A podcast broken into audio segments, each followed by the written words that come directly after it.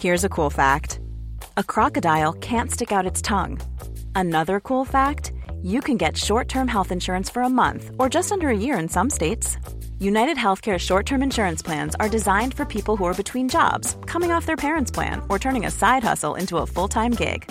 Underwritten by Golden Rule Insurance Company, they offer flexible, budget friendly coverage with access to a nationwide network of doctors and hospitals. Get more cool facts about United Healthcare short term plans at uh1.com. Eu sou Mário Persona e essas são as respostas que eu dei aos que me perguntaram sobre a Bíblia. Você escreveu citando um versículo: Jerusalém, Jerusalém, que matas os profetas e apedrejas os que te são enviados. Quantas vezes quis eu ajuntar os teus filhos, como a galinha junta os seus pintos debaixo das asas, e tu não quiseste. Mateus 23, 37. E aí você pergunta: o que significa a referência nessa passagem da parte do Senhor Jesus? Tu não quiseste. Seria isso um mero jogo de palavras? A sua dúvida está associada à outra questão que você coloca, que é se você não tem o livre-arbítrio, como poderia ser responsável por rejeitar a Cristo? Uh, não, essa, essa passagem não significa, não significa isso que você está pensando. Não é um jogo de palavras, não. Ela significa que eles, os judeus, não quiseram aceitar a palavra de Deus, o testemunho de Deus através dos profetas, e não quiseram aceitar que o Senhor Jesus ajuntasse eles debaixo das suas asas. A, a vontade deles, o desejo deles, era contrário à vontade de Deus. A ideia do livre-arbítrio está intimamente, intimamente ligada à ideia de que nós não estaríamos completamente perdidos e arruinados, por isso poderíamos escolher fazer a vontade de Deus alguma parte de nós, então, poderia ter permanecido intacta depois do, do pecado. Mas essa ideia geralmente ocorre porque nós confundimos pecado no singular com pecados no plural. Se nós fizermos uma analogia ao nosso corpo físico, crer que somos pecadores porque temos pecados ou pensamentos e ações contrárias à vontade divina ou independentes da vontade divina, é como olhar para o corpo humano que tem um tumor em algum órgão. Todavia, crer que somos pecadores, temos em nós o pecado, o princípio ativo que nos faz pecar, é olhar para o homem não apenas com um tumor, ou mesmo em processo de metástase, quando o câncer invade todos os órgãos e já não há o que fazer, o que fazer, mas é olhar para o homem como efetivamente morto. Percebe isso? O pecador tá, está morto. Não tem nada nele vivo, não tem nenhuma parte dele pulsando. Não há o que fazer com um morto, uma pessoa assim, um corpo morto, nem mesmo aproveitar seus órgãos para transplante, um morto que já se deteriorou. Ele está todo arruinado. É assim a imagem que Deus mostra o pecador. Deus fala: vós estáveis mortos em delitos e pecados. Deus usa de todos os meios para convencer um pecador do seu estado arruinado e para salvá-lo. Mas eu creio que isso seja uma forma de demonstrar a completa impossibilidade de fazer qualquer tipo de escolha. Isso inclui, inclui o livre-arbítrio, que na realidade eu não creio que exista. Porque ninguém vai escolher Deus. Veja que Deus não impede o homem de aceitar Cristo como Salvador, mas apenas revela que o homem por si mesmo não pode fazer isso. Porque a inclinação natural da sua carne é inimizade contra Deus. Caso contrário, poderia haver no homem algo de bom que o fizesse inclinar-se em direção a Deus. Mas aí as afirmações de Romanos 3 estariam equivocadas. Porque ali diz o seguinte, Romanos 3, de 10 a 12: Como está escrito, não há um justo, nenhum sequer. Não há ninguém que entenda, não há ninguém que busque a Deus. Todos se extraviaram, juntamente se fizeram inúteis. Não há quem faça o bem, não há nenhum só. E Romanos 8, 7: Porquanto a inclinação da carne é inimizade contra Deus pois não é sujeita à lei de Deus, nem em verdade o pode ser. Na sua maior parte, a cristandade hoje acredita que existe uma esperança para o homem, que ele possa ser restaurado à comunhão com Deus, e usa essa palavra restaurar não apenas como figura de linguagem, mas crendo efetivamente que a velha natureza possa ser reformada e se tornar aceitável a Deus, ou quem sabe até reformada por Deus para esse fim. Mas isso é engano. O que está morto está morto, é incapaz de desejar até mesmo vida. Através da obra de Cristo, Deus condenou o pecado na carne. A velha natureza foi definitivamente descartada como algo irrecuperável.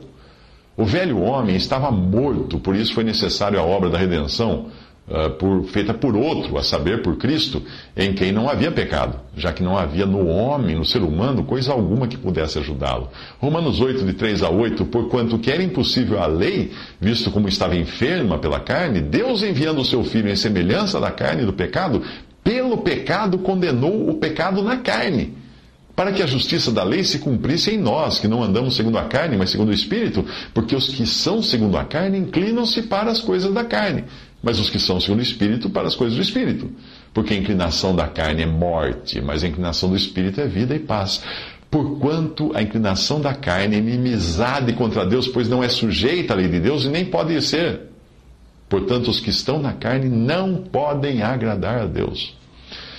Ao ser oferecida ao homem a escolha de crer, a consciência do homem vai revelar esta incapacidade, porque não existe nele qualquer inclinação ou vontade nesse sentido. O versículo que você citou, de João 3,16, uh, efetivamente mostra que o amor de Deus está disponível para todos, e não podia ser diferente, porque Deus amou o mundo e deu seu Filho, e Deus não tem prazer na morte do ímpio, e ainda quer que todos os homens sejam salvos e cheguem ao conhecimento da verdade. Cristo é também o Cordeiro que tira o pecado do mundo, e a palavra diz também que ele morreu por todos, quando levou sobre si o pecado de muitos, Isaías 53. Tudo isso mostra que a provisão de Deus é toda abrangente, e o sacrifício de Cristo é infinito no seu poder de salvar.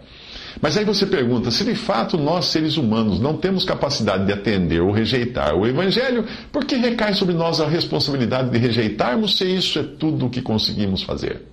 Bem, na palavra de Deus nós encontramos as duas coisas: soberania de Deus em salvar quem Ele quer e responsabilidade do homem que rejeita a salvação.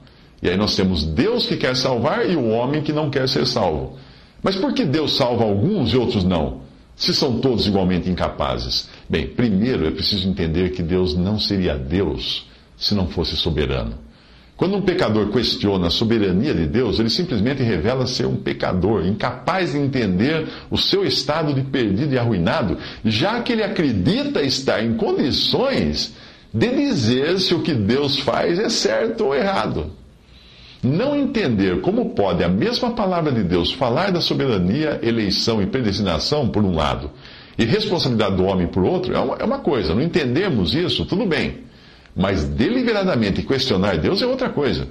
Quando nós encontramos algo assim, é melhor nos posicionarmos humildemente como quem não entende os desígnios de Deus do que contestá-los ou considerar Deus injusto. Soberania divina e responsabilidade humana andam juntas na palavra de Deus. Estão ambas lá. As duas estão lá. Nós podemos não conseguir explicar como é, funciona isso, mas não há como negar, as duas estão lá. O fato de sermos incapazes de explicar algo não invalida a existência desse algo.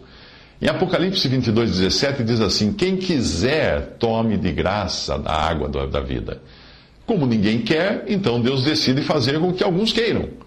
Você se lembra da história que o Senhor contou em Lucas 14, 23? Então o Senhor disse ao servo: Vá pelos caminhos e valados e obrigue-os a entrar, para que minha casa fique cheia nós poderíamos dizer que aquele senhor foi injusto, porque obrigou as pessoas a entrarem. Ou que foi injusto por ter permitido que outros não entrassem, porque não queriam entrar. Nenhum dos que tinham escolha quiseram. Os pobres, aleijados, cegos e mancos estavam suficientemente conscientes da sua incapacidade para serem obrigados a entrar ou se deixarem levar para a casa do, do, do, do Senhor. Eu posso até não concordar com o modo, o modo como Deus age, falando como homem agora, mas eu não posso negar que é isso que nós encontramos na palavra de Deus. Não cabe a nós tentar reconciliar a soberania de Deus em eleger e predestinar quem Ele quer com a responsabilidade do homem, que é incapaz de crer a Deus. A nossa obrigação é simplesmente crer. Crer nas duas coisas, porque as duas coisas estão ali, na Bíblia.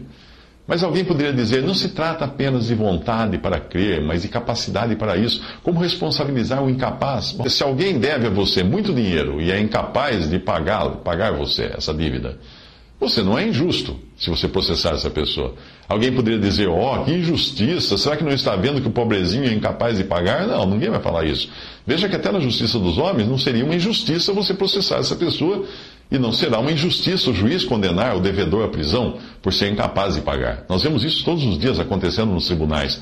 Como questionar, então, quando Deus promete condenar aqueles incapazes de fazer a vontade dele? Pense também na possibilidade de serem dois os devedores e você decidir perdoar um e processar o outro. Não há injustiça alguma no seu modo de proceder, ao contrário. Você, que devia processar os dois, foi misericordioso ao perdoar um deles. E, foi justo também ao condenar o outro. Os dois mereciam ser condenados.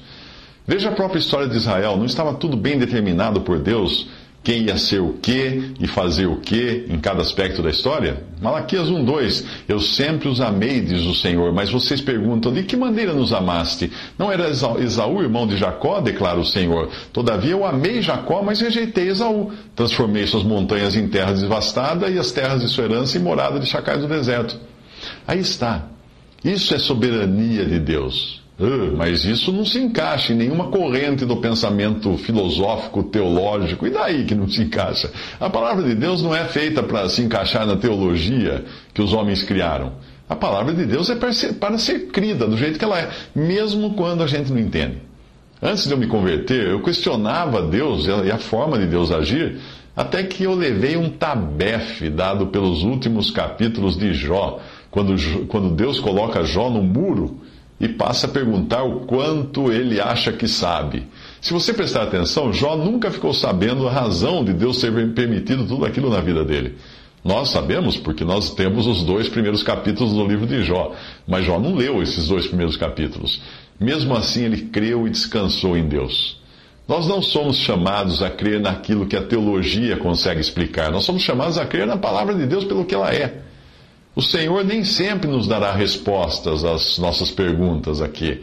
Ele responderá sim às nossas necessidades, mas há perguntas para as quais nós não teremos respostas enquanto vivemos aqui nesse mundo. Por exemplo, Lucas 13, 23 a 24. Alguém lhe perguntou: Senhor, serão poucos os salvos? Ele lhes disse: Esforcem-se para entrar pela porta estreita, porque eu lhes digo que muitos tentarão entrar e não conseguirão.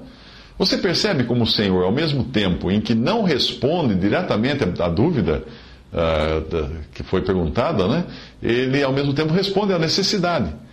Nós não somos chamados a entender, nós somos chamados a crer.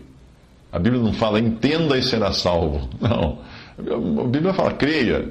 Esqueça a teologia, livre-se da teologia. Deus não criou nenhuma escola teológica ou corrente teológico, teológica calvinismo, arminianismo, qualquer ismo que seja. Se nós perguntássemos a algum dos apóstolos se ele era calvinista ou arminianista, o que ele responderia?